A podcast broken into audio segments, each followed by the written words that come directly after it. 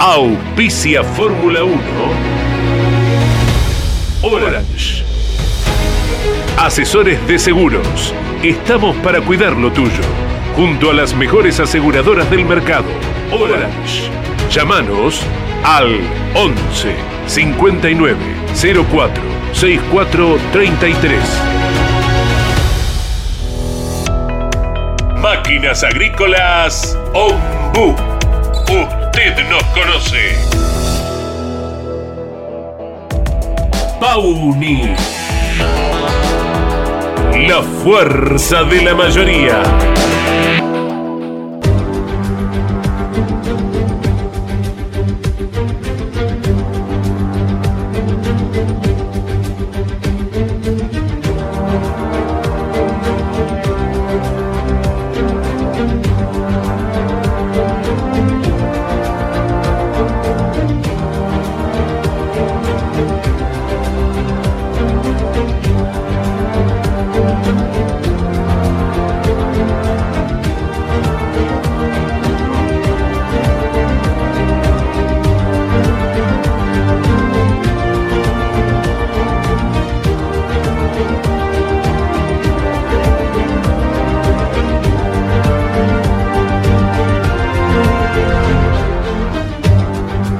¿Qué es la Fórmula 1? Para los puristas es la máxima expresión tecnológica a nivel mundial. Para los amantes de historias legendarias es nuestro Juan Manuel Fangio, con 46 años, ganando una carrera imposible en el viejo Nürburgring. Para los sensibles es ese tímido granjero escocés llamado Jim Clark, desafiando la muerte en autos y circuitos extremadamente peligrosos mientras aplastaba a sus rivales. Para los románticos es Jackie Stewart contemplando en las tribunas las bellas mujeres, mientras llevaba la gloria a dos marcas que, solo con él, fueron campeonas mundiales. Para los perfeccionistas es Mercedes arrasando cuando decide participar de la máxima. Para los místicos es Ayrton Senna hablando con Dios mientras llevaba su auto a límites increíbles para cualquier otro mortal. La sensación con Ayrton era que realmente Dios manejaba ese McLaren. Para los prácticos es Alain Prost, solo arriesgando hasta lograr el resultado, como un estudioso Napoleón Bonaparte de estos tiempos. Para los amantes de la estrategia es el atlético Michael Schumacher, siendo el mejor de sus tiempos. Los vencía fuera y dentro de la pista. El Kaiser logró hasta ordenar Ferrari. Para los que creen en el destino, es la atrapante historia de Alberto Ascari, forzando los hechos hasta encontrar su propia muerte. Para los apasionados, es el italiano equipo Ferrari. Es rojo pasión sin lógica. Ferrari solo se puede entender desde el corazón de sus tifosis. Para los contemporáneos es Lewis Hamilton representando los valores de estos tiempos. Velocista implacable, cuerpo y mente adaptados a las exigencias actuales. El Mohamed Ali de la Fórmula 1.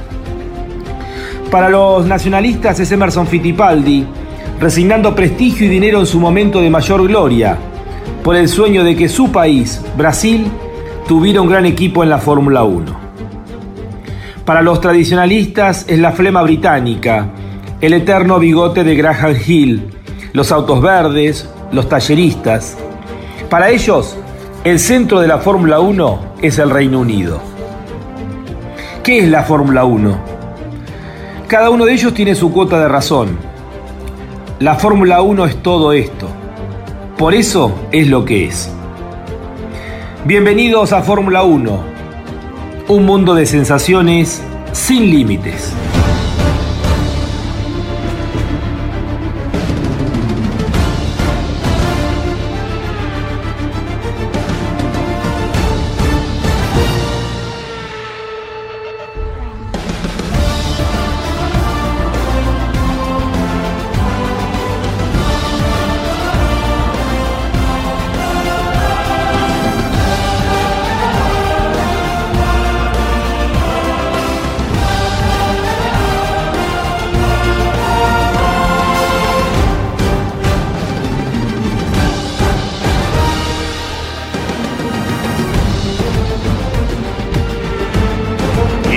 Popular y prestigiosa disciplina del deporte motor del mundo. Llega a Campeones Radio Fórmula 1. Sueños, historias, leyendas, los ídolos de ayer y hoy, con la conducción de Lon Chileñani. Fórmula 1. Pasión sin límites.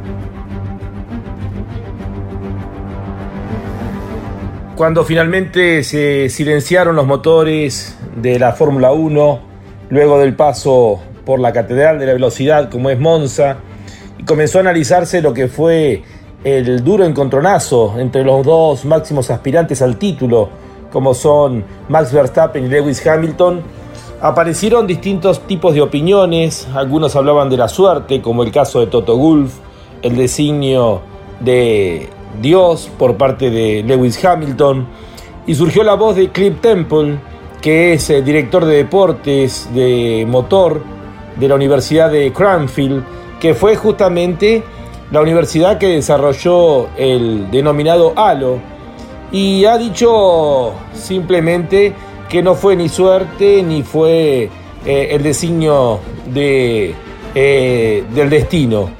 Es un hecho que la ingeniería y la ciencia sustentan todo este trabajo que ha garantizado la seguridad de los pilotos. En definitiva, poniendo en claro que fue la ciencia la que salvó a Hamilton y no la suerte. Y de ahí en más comenzó a recordar que el halo se introdujo a partir del año 2018 y dar los ejemplos como el caso de Charles Leclerc cuando conducía el equipo Sauber Alfa Romeo y tuvo aquel accidente donde Fernando Alonso y su McLaren le caminaron por arriba en la curva número uno de Spa-Francorchamps. O el accidente de Román Grosjean del año pasado, que literalmente le hubiese costado la vida al piloto francés. Eh, seguramente de no haber existido el halo, en ese accidente lo hubiese decapitado el traspaso que hizo de Walray. Y lo mismo ha quedado demostrado también en el último Gran Premio de Fórmula 1 eh, cuando Max Verstappen le caminó por arriba a Lewis Hamilton. Ha dicho eh, justamente el responsable del desarrollo del halo que la fuerza del impacto del coche de Verstappen sobre el de Hamilton fue el equivalente a casi un autobús de dos pisos de Londres, aterrizando en la parte superior del monoplaza, ratificando en definitiva que todo el trabajo que se ha hecho durante tanto tiempo para asegurar eh, a los pilotos, eh, no solamente dentro de la Fórmula 1, sino dentro de todo el esquema de la FIA, ha sido en definitiva el que ha eh, beneficiado en este caso a Hamilton. En esa misma dirección, Jackie Stewart ha llamado a la reflexión, ha dicho que literalmente, que en mi época Max Verstappen se habría muerto en el accidente de Silverstone y también ratificando que el mismo accidente de Hamilton le hubiese costado la vida en Monza diciendo era algo común en nuestra época, tal vez uno o los dos pilotos que estaban peleando el título eh, hubiesen perdido su vida, pero hoy eh, las barreras de los circuitos ceden y el propio coche tiene una zona de deformación, que las cabinas actuales son mucho más seguras que las de antes. Dos llamados de atención simplemente que tienen que ver con la seguridad y también con estos encontronazos que ya luego de dos experiencias van llamando a la reflexión, tanto de un lado como del otro. Es por eso analizaremos esto, también lo que se viene, porque ya en una semana vuelve la actividad de la Fórmula 1. Entramos ya en las últimas ocho carreras con el Gran Premio de Rusia, que se va a estar corriendo en Sochi, en el sur de ese país. Bienvenidos a Fórmula 1, un mundo de sensaciones sin límites. Estás viviendo Fórmula 1 en Campeones Radio con la conducción de Lon Chileñani. Fórmula 1. Pasión sin límites.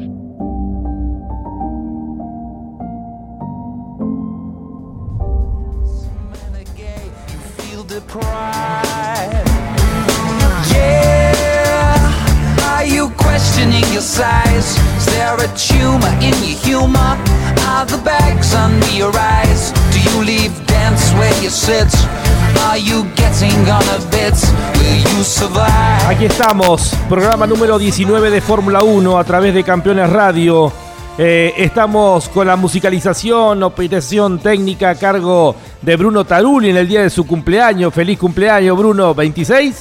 26, uno de los jóvenes eh, integrantes del equipo campeones. Bruno está junto a nosotros y le deseamos un feliz cumpleaños. También en la edición, compaginación al responsable de Campeones Radio, Ariel Dinoco. Le agradecemos a Ariel todo el trabajo previo para ir preparando justamente todo el material que después les entregamos a ustedes a lo largo de toda esta hora. Estamos con Marcos Donato también en la producción, la voz comercial de Claudio César Orellano. Estaremos transitando este programa de Fórmula 1, reiteramos, programa número 19 desde que comenzó y para aquellos que quieran enviar un mensaje, como ya lo han hecho algunos, lo pueden hacer al 11 50 54 88 18 11 50 54 88 18. Y antes de conversar con el invitado del día de hoy para analizar la temporada de Fórmula 1, les quiero contar que está muy cerca la llegada del primer piloto de China a la Fórmula 1 es el piloto de Fórmula 2, Wang Yu-su, que es el principal candidato a hacerse con el asiento de Alfa Romeo para la temporada 2022. De esta manera, y cómo han cambiado las épocas luego de 70 años, ¿quién hubiese pensado que los italianos se iban a quedar sin pilotos para correr en un Alfa Romeo eh, para poder utilizar esa butaca con un piloto chino? Pero bueno, estamos en el siglo XXI y esto es lo que pasa. Y Antonio Giovinazzi está muy cerca de quedar fuera de la Fórmula 1 y con esto el único piloto italiano que hay dentro de la especialidad. Eh, el piloto eh, chino Wang Yusu es uno de los principales protagonistas de la temporada en la Fórmula 2. Eh, pertenece a la Academia Alpine y es uno de los candidatos, si no el principal, para estar compitiendo junto a Valtteri Bottas en la próxima temporada. Por supuesto que llegará con un importante respaldo de patrocinadores chinos y el aval de todo lo que viene haciendo en esta temporada es lo que lo terminaría ratificando. Seguramente va a ser en las próximas semanas, ya que la idea de Alfa Romeo es dejar que Su siga haciendo un buen trabajo en la Fórmula 2 para ratificar luego lo que va a ser la llegada del primer piloto de China a la Fórmula 1. Luego de tantos años, un chino el sueño de Bernie Eccleston, finalmente va a estar llegando a la máxima categoría a nivel mundial. Y ahora sí, nos vamos a tomar contacto con el eh, entrevistado del día de hoy, el invitado para poder analizar la temporada de Fórmula 1. Eh, múltiple campeón argentino, hombre con experiencia internacional, eh, compitió en Japón mucho tiempo. Bueno, es el pato Juan Manuel Silva, campeón de TC, campeón de Super TC 2000. Eh, lo recuerdo mucho en aquella época de la Fórmula 3 sudamericana, corriendo con el Tom, eh, en desventaja con los marches de la época, pero el pato se la rebuscaba. ¿Cómo andás, Patito? ¿Cómo estás? Buenas tardes. Hola, Carlos. Buenas tardes. Buenas tardes para vos, para todos los chicos de la radio. Y bueno, un gusto, un gusto estar en, charla contigo y para hablar de la Fórmula 1, ¿no? Algo que, ¿quién iba a decir? Recién pensaba cuando estabas charlando y decía aquí cómo cambió en los últimos años este, la Fórmula 1 porque realmente hoy se ven carreras increíbles. Recuerdo la haber visto lo que fue la última carrera, de tener seis o siete autos peleando ahí un, el puesto, creo que venían peleando por el tercer o cuarto puesto, pero autos este, de una, de una como hace muchísimos años no se veía, ¿no? Esta paridad, esta lucha, ese volver a se vuelve a esa mística de la, de la lucha Senna Pros eh, o, Schumacher, eh, bueno, esas luchas que marcaron una historia en la categoría y que hoy gracias a Dios la, podemos ver con, con un Verstappen eh, y un Hamilton que realmente van a dejar todo en la definición del campeonato, ¿no? Y vos como hombre analítico, Pato, que siempre se adaptó a cada época, mucho más complicado poder lograr la paridad eh, con tanta tecnología como tiene hoy la Fórmula 1 y con lo que son la evolución de los autos. Realmente llama, llama muchísimo la atención lo, lo, que ha logrado la Fórmula 1. Es realmente para, para nosotros para disfrutarlo y para realmente creo que acá hay que felicitar a los técnicos que obviamente vienen haciendo un trabajo hace muchos años, la parte técnica de, ambos lados, ¿no? De la, de la categoría, con, con las regulaciones que, que han impuesto en los últimos años y obviamente los técnicos este, de cada uno de los equipos que han ido encontrando y han ido evolucionando, porque obviamente claramente lo de mm, lo del equipo Red Bull este, eh, es, un avance, lo, lo, que ha logrado eh, McLaren también, este, bueno, autos eh, y marcas muy muy competitivas que, que, nos están dando la posibilidad de disfrutar de disfrutar carreras realmente muy muy lindas, ¿no? Y obviamente también después tenés lo de lo de que algunos que se critica, inclusive se critica este, acá a nivel local, lo del push to pass, lo del lo del este caso lo de la Fórmula 1 que es un DRS que no es más es, es otro es otra solución pero en definitiva es muy similar a lo que es el push to pass.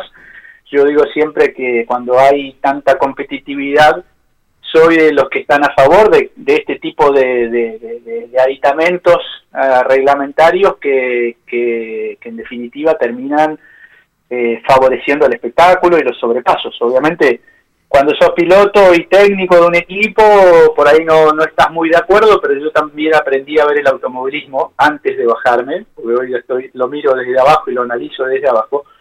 Antes de bajarme también entendí que uno lo tiene que mirar este, como espectador, lo tiene que mirar como, como organizador de eventos y bueno, hay veces que no se puede complacer a todos, ¿no? Este, y, y uno, yo si me pongo en el lugar de organizador, buscaría eh, busco, busco, busco espectáculo, busco que las definiciones se estiren, eh, sean, este, si es posible, en la última vuelta de la última carrera. Así que bueno, cosas como el playoff, cosas como el DRS, como cosas como el push to pass, el aclaro, el playoff pero con un año de anticipación, ¿eh? por favor, aclaremos eso.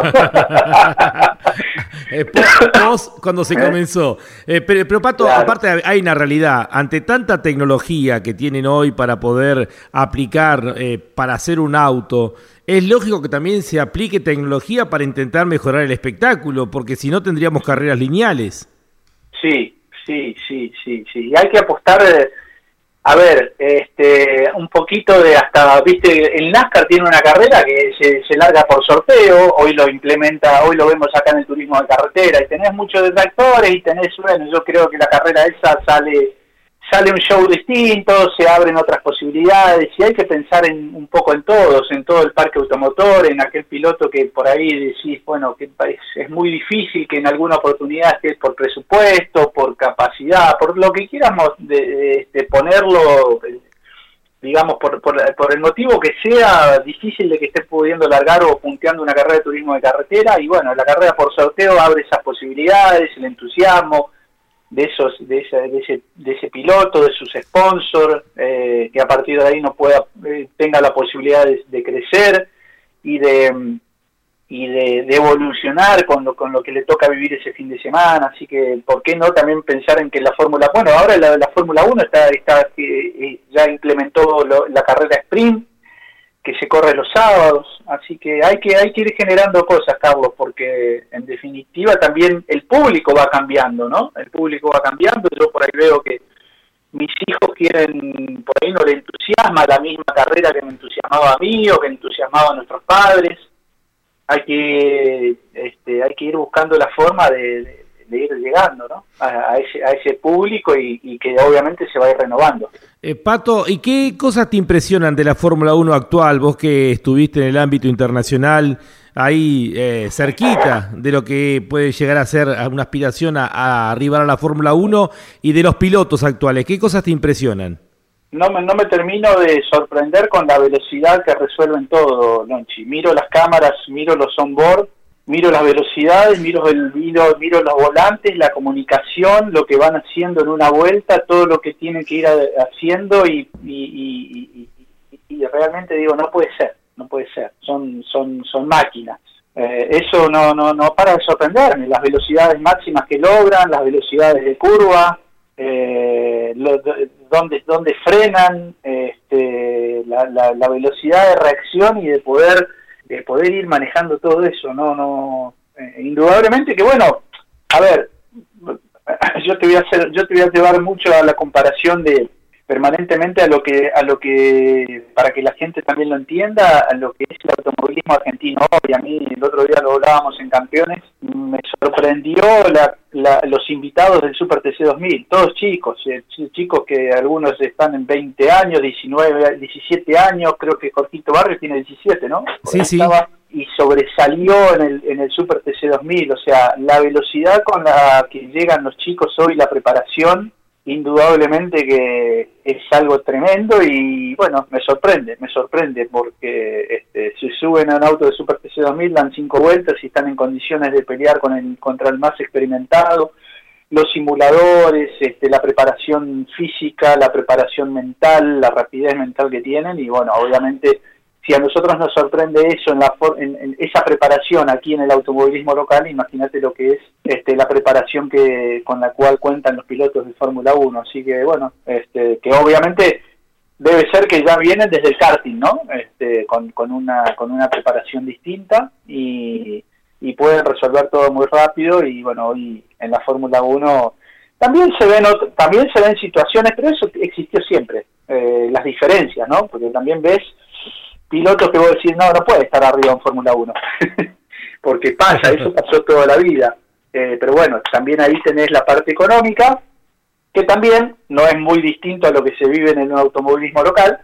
Aquellos que por ahí tienen la posibilidad de estar arriba de un auto de carrera, yo digo, ¿cuántos muy buenos pilotos hay que ni siquiera se pueden subir arriba de un auto de carrera? O, en, yo digo también a veces en el automovilismo zonal, en las, en las ciudades, en los pueblos, en los circuitos de tierra, que por ahí pueden existir pilotos de una gran capacidad y que, bueno, por cuestiones económicas este, no, no pueden subirse a una, arriba de un, auto de, de, carreras, ¿no? Y en la Fórmula 1 se da, se da cuántos, cuántos pilotos pueden estar hoy ocupando eh, lugares en, importantes pilotos y, bueno, en, importantes equipos, mejor dicho, y, bueno, por una cuestión económica no, no, no se puede dar eso y sí, sí vemos arriba de autos a pilotos que por ahí no están en condiciones de, de, poder correr, ¿no? Pero bueno, eso fue siempre, siempre se, siempre se dio y se va a seguir dando.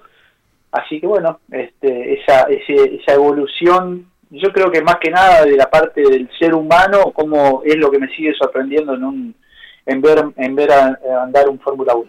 Eh, Pato, y vos eh, por tu experiencia, por ser piloto, ves eh, cosas que nosotros no vemos. ¿Cuál de los pilotos te impresionan con las cámaras a bordo o, fuera de ella? A ver, acá hay que aclarar de, quién es uno, de quién uno es hincha. Yo soy hincha de Hamilton, pero me considero una persona que cuando tiene que que, opinar, trato de tener un sustento y de ser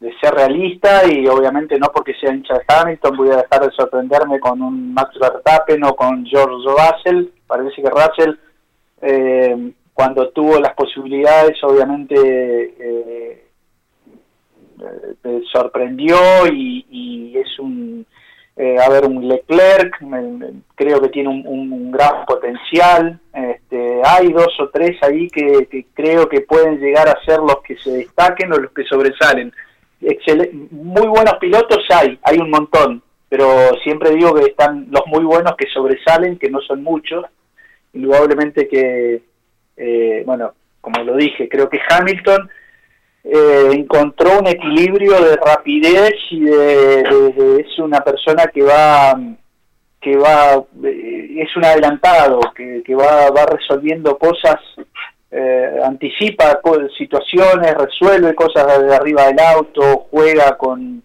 con, estrategias, ayuda al equipo desde arriba del auto, me parece que tiene, que, que, tiene un plus. Después, un Verstappen tiene el plus de la velocidad, porque indudablemente que es rapidísimo, pero a mi entender, eh, creo que todavía le falta como para tener un, como para estar a un nivel superlativo que considero que, que, tiene que estar que tiene que estar un piloto para ser campeón del mundo y, entiendo entiendo desde mi desde mi vista que hoy Verstappen eh, está en una situación de campeonato pero me parece que si hubiese si tendría esa ese ese nivel superlativo tendría ya que tener una diferencia mucho más grande a su favor, ¿no? Este, obviamente lo creo que tiene todavía el tiempo como para poder lograrlo o este o no lo va a lograr. bueno, te vuelvo a repetir, eh, soy hincha de Hamilton, pero también te hablo, a ver, te puedo hablar eh, quizás mejor a mi criterio que, que, por ahí un, bueno, todavía no tiene la posibilidad de demostrarlo, pero hay que ver a dónde llega Russell, hay que ver a dónde llega Leclerc, este, o a dónde llega otro piloto en la situación de, de, Verstappen. Indudablemente Verstappen es rápido porque siempre generó una diferencia con su compañero de equipo, y, eso obviamente lo logran los que son los que son realmente muy muy buenos pilotos. Eh, tiraste un par de líneas, pero ¿qué te hace hincha de Hamilton? ¿Qué, ¿Qué, cosas ves en Hamilton que de repente no se ven en, en otro piloto? Y lo que me hace ponerlo a un Canapino, un Arduzo, a un Pechito López o Matías Rossi por, por arriba del resto. Eh, distintos tipos de situaciones donde ves, donde vos ves son superlativos, o sea, son, son marcan una diferencia y con esto obviamente que siempre lo digo también, no, no digo que son para siempre, son momentos y obviamente pueden aparecer estos superlativos de hoy y quizás mañana no sean superlativos y aparezcan, tengamos otros superlativos. Entonces, eh, yo creo que es el conjunto, es el promedio de cosas, de la rapidez, del que del que va vos te das tiempo te das cuenta que tienen tiempo de ir este, pensando cosas que por ahí otros no no lo pueden no lo pueden analizar, el piloto que cuida la goma, el piloto que este, que sabe cuándo es el momento de atacar, que cuando que que, que, que, que, supera más más fácil que otros, este, en definitiva, para ser un buen piloto tenés que tener son muchos aspectos a, tener en cuenta y, y, perfecto en todos no son eh, ni, ni estos que te digo que marcan una diferencia, ni ellos son perfectos y hacen bien todo pero en definitiva hay que buscar un promedio y en ese promedio creo que Hamilton hoy está, está por arriba del resto. Pato, eh, antes de despedirte, gracias por este tiempo. Obviamente, obviamente también Lochi tiene la edad, ¿no? Claro. Tiene mucho más experiencia de lo que de lo que tiene hoy un Verstappen, que es eh, a quien lo comparamos este, permanentemente. Sí. Y, y, este, bueno, quizás Verstappen cuando tenga la edad de Hamilton sea igual o mejor que Hamilton y, siempre decimos eh, eh, que, que, no nos que, van a seguir apareciendo talentos y, hombres que nos van a seguir llamando la atención, ¿no? Así que obviamente ojalá así sea. Para complementar lo que decías vos, Hamilton demostró una madurez desde el comienzo, fue subcampeón del mundo por un punto y después fue campeón del mundo el año siguiente, ¿no? Demostró una madurez desde el momento que llegó a la Fórmula 1. Eh, esto es un comentario mío. Pato, antes de, despedirte, gracias por este tiempo. Me gustaría la última consulta, a ver que me hagas un análisis de lo que ha pasado hasta aquí en el Mundial de Fórmula 1 y cómo ves la definición en las próximas ocho carreras. Me parece que va a ser, a ver, una, definición que la tenemos que disfrutar. Ojalá continúe igual. Creo que Verstappen, después de esta maniobra, eh, tiene la oportunidad de haber entendido la situación y puede sacar provecho de, su rapidez y del muy buen auto que le está entregando el equipo. Si eso no sucede eh, y al contrario eh, se incrementa esta, esta situación en perjuicio de Verstappen, porque creo que eh, las, las veces que tuvieron los dos grandes accidentes en Silverstone y aquí en Monza, me parece que el que tenía más eh, por, por, ganar siempre fue Verstappen. Eh, no se toma por no tomarse su tiempo, se vieron situaciones. No estoy echando la culpa ni a uno ni del otro, pero creo que el que pudo haber. No, no sé si en, en Silverstone me parece que cierra la marcha sobre Hamilton, no, no los dos son culpables de la maniobra, los dos son culpables. No le he hecho la culpa a Verstappen para que el hincha de Verstappen no se enoje conmigo, no le he hecho la culpa a Verstappen. Pero si uno pudo haber evitado, lo pudo haber evitado este, Verstappen y entiendo que, bueno, si, si, si siguen yendo a la, a la, a la, a la lucha, me parece que tiene más, más para ganar Hamilton que Verstappen por esa experiencia, ¿no? Así que va a estar bueno, va a estar bueno. Hay, hay que ver con qué actitud eh, se lo ve en las próximas carreras. Eh, Hamilton ya sabe y está claro que Hamilton no va a ceder más.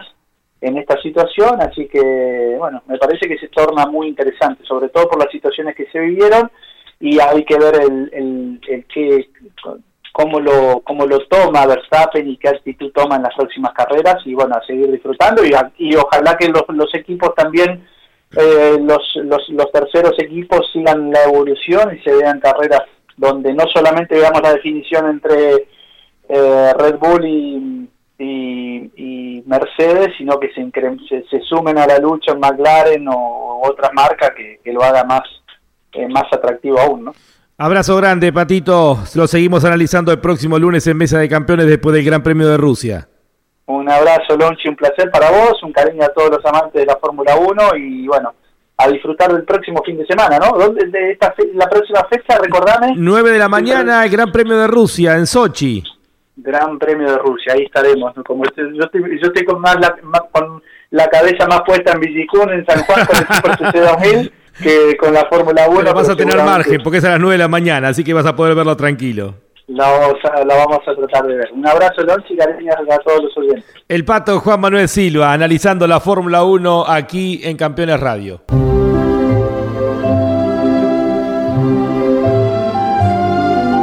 A partir de 1950, miles de historias se han escrito de pilotos, automóviles, circuitos y protagonistas que han hecho cada día más grande a la máxima.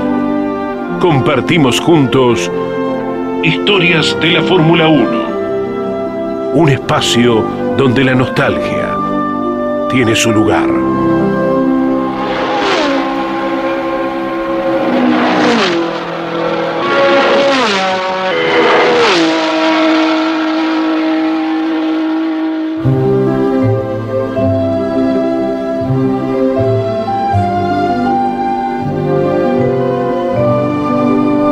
Al 3 de noviembre de 1968. Se corría el Gran Premio de México.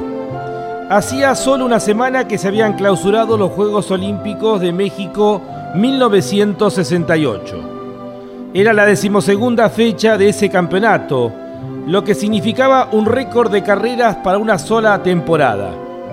Se corría el Gran Premio de México en el circuito Magdalena Milluca de 5.000 metros eran 65 vueltas para totalizar 325 kilómetros de carrera. Llegaban 13 pilotos con chances de ser campeones del mundo, con tres marcas diferentes. Graham Hill con el Lotus, con dos victorias y 39 puntos.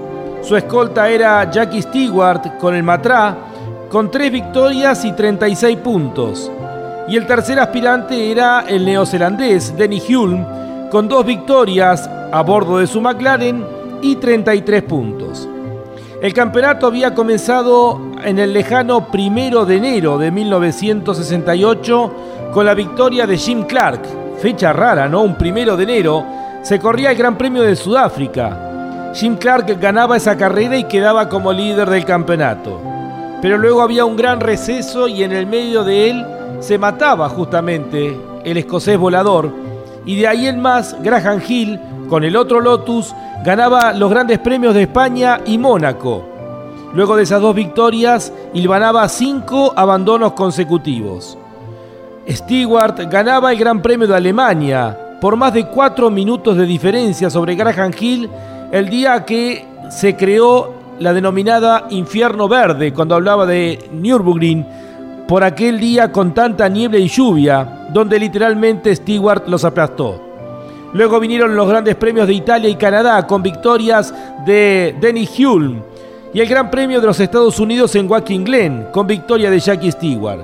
Por eso llegaban muy apretados los tres con aspiraciones de ser campeones del mundo. La pole del Gran Premio de México era para Joe Seifert, el suizo con el Lotus, y los tres aspirantes a la corona quedaba tercero Graham Hill, cuarto Denny Hulme y séptimo Jackie Stewart. Comenzaba la carrera y tomaba la punta Graham Hill y saltaba al tercer lugar Jackie Stewart. Luego era segundo el escocés, pero no le alcanzaba para poder aspirar a la corona, ya que quedaban empatados en puntos, empatados en victorias y Graham Hill se consagraba campeón por tener más segundos puestos. Pero la quinta vuelta Stewart toma la punta de la carrera del Gran Premio de México y es el líder hasta la vuelta número 8 y de esta manera se estaba consagrando por primera vez campeón del mundo.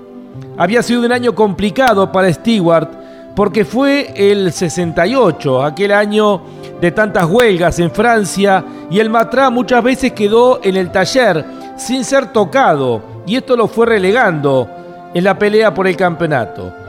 A partir del giro 9, Graham Hill tomó la punta, quedó segundo Stewart, tercero Joe Cipher, en un duelo que se mantuvo durante 50 vueltas. De ahí en más, Stewart comenzó a retrasarse y de ahí en más comenzó a crecer el título para el piloto inglés. Finalmente ganó Graham Hill con el Lotus, fue segundo Bruce McLaren con el McLaren, el auto de su propiedad, tercero Jackie Oliver con el Lotus, Cuarto era el mexicano Pedro Rodríguez con el BRM. Y había otro mexicano que corría, Moisés Solanas. Séptimo era Stewart y abandonaba Denny Hulme por un problema con las suspensiones. De esta manera, eh, Graham Hill se consagraba campeón por segunda vez. Lo había sido en el 62 y volvía a ser campeón en el 68. Y Jackie Stewart se consagraba subcampeón. Era un anticipo de las tres coronas que conseguiría los próximos cinco años. Pero esta historia de la Fórmula 1 va a ser diferente, porque tenemos en línea a quien fue testigo presencial de este Gran Premio de México de 1968, que fue su primera carrera de Fórmula 1. Me refiero a mi papá, a Caito, a Carlos Alberto Leñani. ¿Cómo estás, Caito? Hola, Lonchi, un gusto saludarte. Estaba escuchando perfectamente primero al Pato Silva y ahora a vos con las estadísticas de aquella carrera donde había tres eh, postulantes a la victoria y bueno, el veterano Graham Hill se llevó la carrera y se llevó el título. Realmente fue fantástico. Eh, corría Jack Brabham, que se bajaba del auto y se ponía a trabajar en el mismo. Eh, realmente era otra etapa, otra época y bueno, este, fue una carrera muy disputada donde las alternativas eran cambiantes, pero en definitiva Graham Hill fue el que se coronó campeón y se llevó la victoria desde el Magdalena Mizuca, hoy hermano Rodríguez, ¿no es cierto?, allí en, México, Distrito Federal, Lonchi. Caíto, era la época de los talleristas, lo mencionabas, a Jack Brabham con su Brabham, Bruce McLaren que terminó segundo con su McLaren, eh, Colin Chapman con los Lotus, era la época de los talleristas. Sí, por eso yo hacía mención, me quedó muy grabado aquello de que mm, eh, Denny Hull... Eh, Jack Brabham se bajaba del auto y se ponía a trabajar, ¿no es cierto? Y lo propio ocurría con Brooke McLaren. Eran, ellos eran talleristas, eran pilotos, pero fundamentalmente eran preparadores de sus propios autos y con una capacidad y un intelecto realmente fantástico que los eh, posibilitaba para lograr objetivos eh, que fueran fantásticos para su carrera deportiva, ¿no es cierto?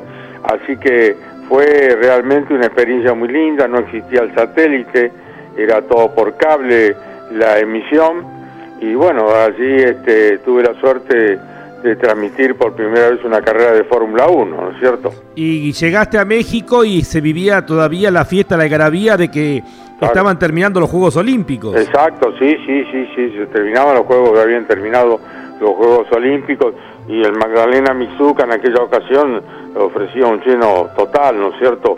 Eh, la, la afición deportiva estaba muy alterada en función de que Pedro Rodríguez corría con un BRM y Moisés Solana también participó de aquella carrera, otro mexicano que tuvo esporádicas intervenciones en la Fórmula 1. Pedro ya era un piloto habitué de la categoría, ¿no es cierto? ¿Y qué pilotos te impresionaron, Caíto, y con cuáles comenzaste a tener relación en ese en tu primer Gran Premio de Fórmula 1? Bueno, con Pedro Rodríguez, indudablemente el habla eh, fue lo que me posibilitó establecer una relación que duró muchísimos años hasta lamentable pérdida cuando murió quemado en Alemania, este, con Moisés Solana también, y bueno, allí lo conocí en el Club Rodas eh, las noches antes de la carrera a Graham Hill, que se hacía una recepción.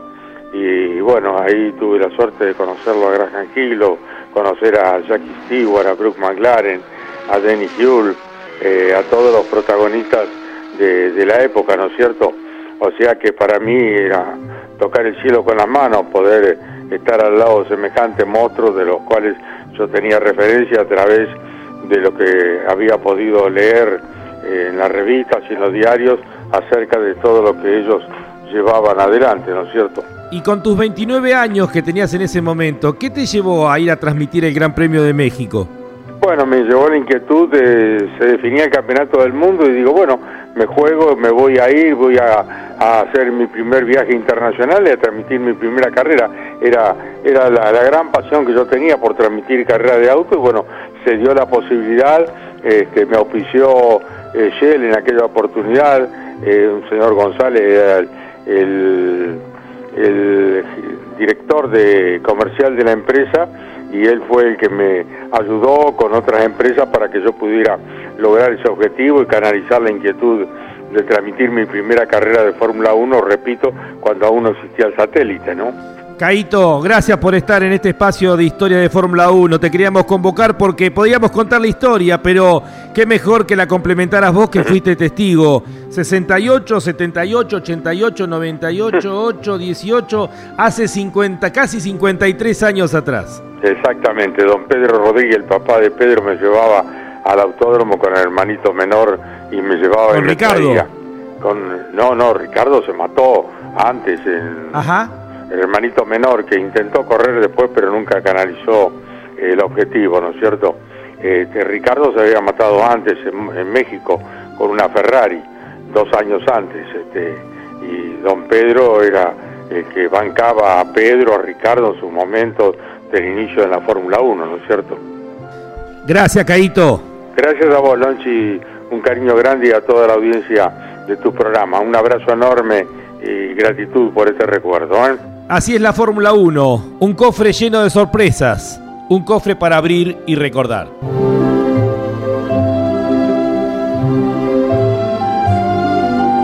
Así pasó, historias de la Fórmula 1, un espacio donde la nostalgia tiene su lugar.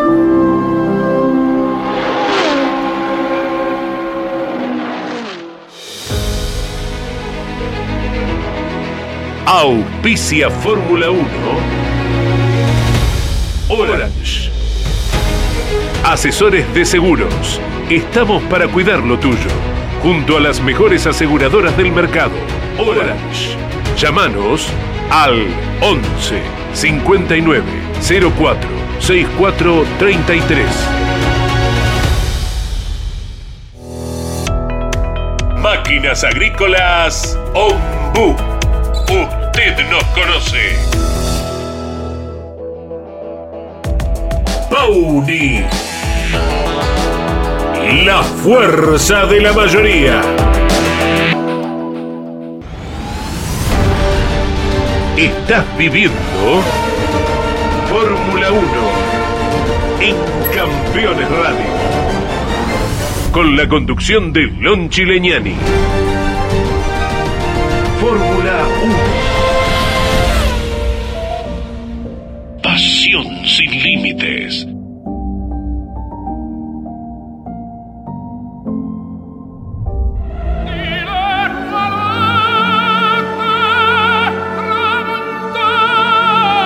Enzo Ferrari creó una marca de automóviles. El tiempo y los tifosis del mundo la convirtieron en leyenda. Ferrari el sueño de todo piloto. Ferrari, rojo pasión. Ferrari, sinónimo de Fórmula 1.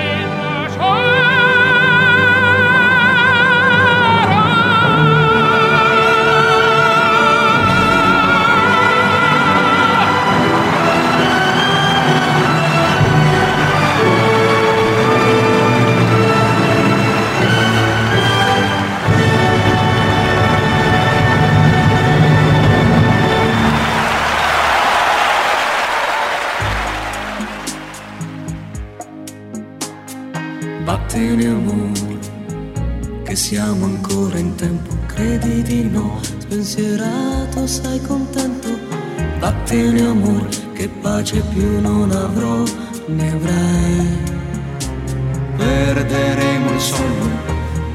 In questo spazio siamo tutti italiani, benvenuto all'Spazio Ferrari. Luego de la victoria contundente de McLaren en la casa justamente de Ferrari, ahora se ha dado vuelta las posiciones y McLaren le lleva 13 puntos y medio a Ferrari en esa lucha tan apretada que están teniendo eh, por el tercer puesto dentro del Campeonato Mundial de Constructores. Ferrari esta última semana ha trabajado especialmente en lo que tiene que ver eh, con la aerodinámica del vehículo. Eh, para eso ha utilizado el monoplaza del año 2018 en el circuito de Imola, más allá de las, complicaciones por alguna llovizna, pero tanto Charles Leclerc como eh, Carlos Sainz han formado parte justamente de, este, de estas pruebas, que inclusive incluyeron un nuevo aceite y gasolina desarrollados por Shell para la marca italiana. se sigue trabajando intensamente también en lo que es la unidad de potencia denominada 065-6 Evo, que es eh, el próximo desarrollo que tiene previsto Ferrari incorporar. Pero está todo pendiente de poner en pista de acuerdo a la confiabilidad que todavía no es la que quiere la casa de Maranello. Ferrari se prepara intensamente para las ocho carreras que quedan, para esta apretada lucha y tratando de responder a lo que fue una victoria eh, tan fuerte como la que generó McLaren en el último Gran Premio. Se viene Rusia, se viene Sochi y Ferrari intentará eh, dar vuelta nuevamente al resultado o por lo menos acercarse a ese tercer lugar que tenía hasta hace solamente una carrera. Ferrari, rojo pasión.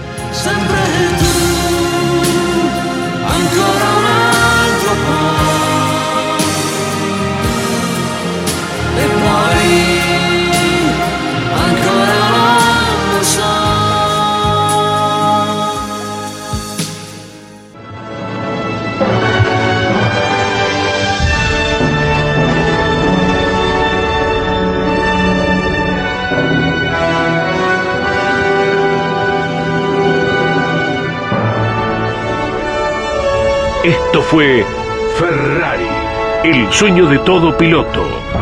Ferrari, rojo pasión. Ferrari, sinónimo de Fórmula 1.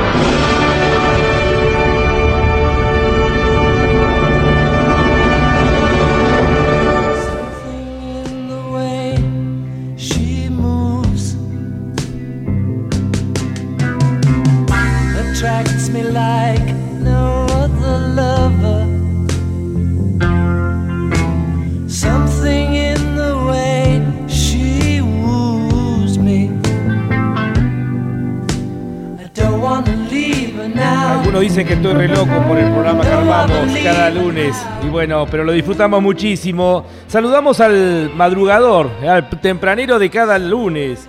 Eh, hola Lonchi, equipo de Fórmula 1, soy Miguel, los saludo desde Hurlingham. Ansioso por la próxima batalla en Sochi, Rusia. Estamos todos ansiosos, Miguel, eh, esperando lo que va a ser un nuevo duelo entre eh, Max Verstappen y Lewis Hamilton. Acá tenemos otro mensaje, dice, buenas tardes Lonchi, ¿cómo quedó ese cuerpo después de la horita de bici del sábado? Sobre el tema del halo con el que arrancaste el programa de hoy, pensaba que si la Fórmula 1 implementaba la solución que terminó utilizando la Fórmula Indy, creo que los americanos le llaman Aeroscreen, tengo mis dudas si se lo bancaba como si lo hizo el halo. Eh, le enviamos un fuerte abrazo a Federico Larrea de Córdoba, nos acompañó, vino a saludarnos a la cabina de campeones y nos acompañó una hora a andar en bicicleta por Altagracia. Venía con la idea de charlar cinco minutos de automovilismo, terminamos hablando una hora. Dice, no lo puedo creer, hoy resigné a andar en bicicleta para venir a saludarte y terminé andando en bicicleta con vos. Así que un fuerte abrazo eh, para eh, Federico. Fue un gusto poder estar charlando de automovilismo y coincido con vos. Creo que Lalo eh, ha sido la mejor solución. Eh, también hay que tener en cuenta que el Aeroscreen tal vez tiene que ver más con los óvalos, con la aerodinámica, pero sin duda que el halo ha sido la mejor solución. Yo no estaba muy de acuerdo, lo reconozco, pero la verdad que terminó demostrando ser una medida de seguridad que ha salvado la vida eh, de, mm, en tres accidentes complicados, como fueron el de Charles Leclerc en su momento eh, cuando corría para Alfa Romeo, eh, también el accidente el año pasado de, Román Grosjean y el de Lewis Hamilton. Acá tenemos otro mensaje. Buenas tardes, Lonchi. Estoy escuchando como cada lunes y esperando con ansias el fin de semana para ver si Mercedes eh, sigue siendo el dueño de Sochi o si Red Bull u otro equipo pueden quebrar esa hegemonía del equipo alemán. Daniel Yani de Firmat Santa Fe, que después nos manda otro mensaje cuando hablábamos con Caito. Dice un dato de Moisés Solana, el piloto mexicano que recién hacíamos mención, eh, Caito del Gran Premio de México. Moisés Solana fue el único piloto de la Fórmula 1 que corrió con el número 13 en el Gran Premio de México de 1963. Gracias eh, por este mensaje, eh, Daniel Yani desde Firmat Santa Fe. Al término de Fórmula 1 llega Motor Informativo con Claudio Daniel Leñani.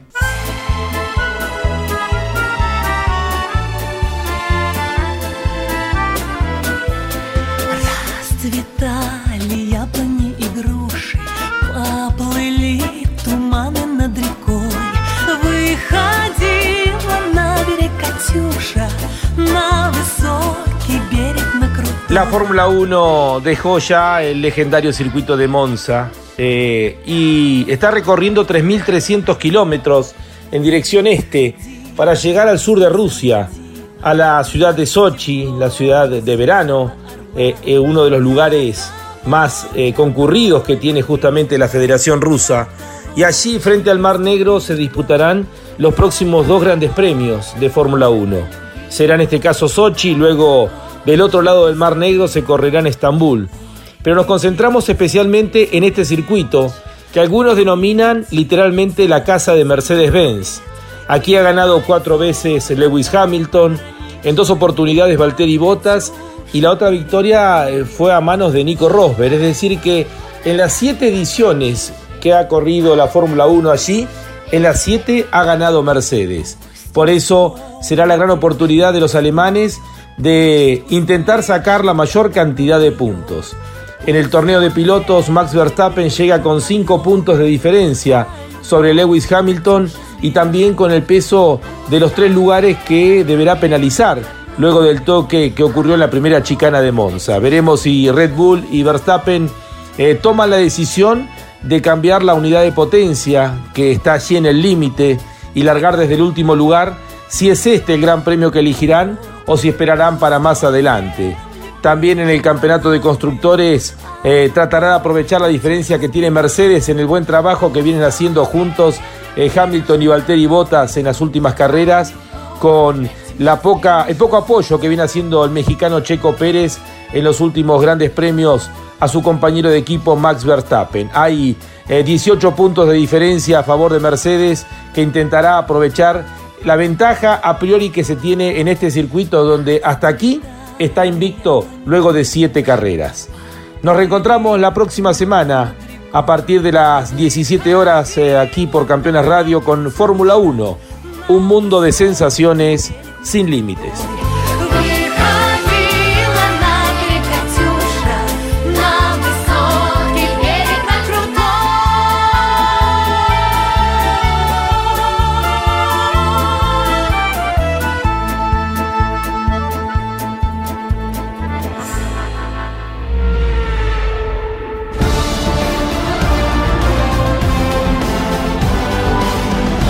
Esto fue Fórmula 1. La más popular y prestigiosa disciplina del deporte motor del mundo pasó por Campeones Radio. Fórmula 1.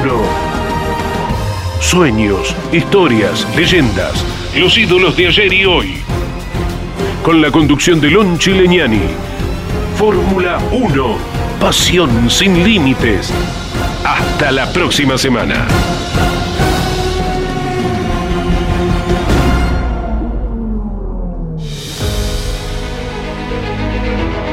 Auspicio Fórmula 1 Orange. Asesores de seguros. Estamos para cuidar lo tuyo. Junto a las mejores aseguradoras del mercado. Orange. Llámanos al 11 59 04 64 33. Máquinas Agrícolas Ombu usted nos conoce. Pauni. La fuerza de la mayoría. Campeones Radio. Una radio 100% automovilismo.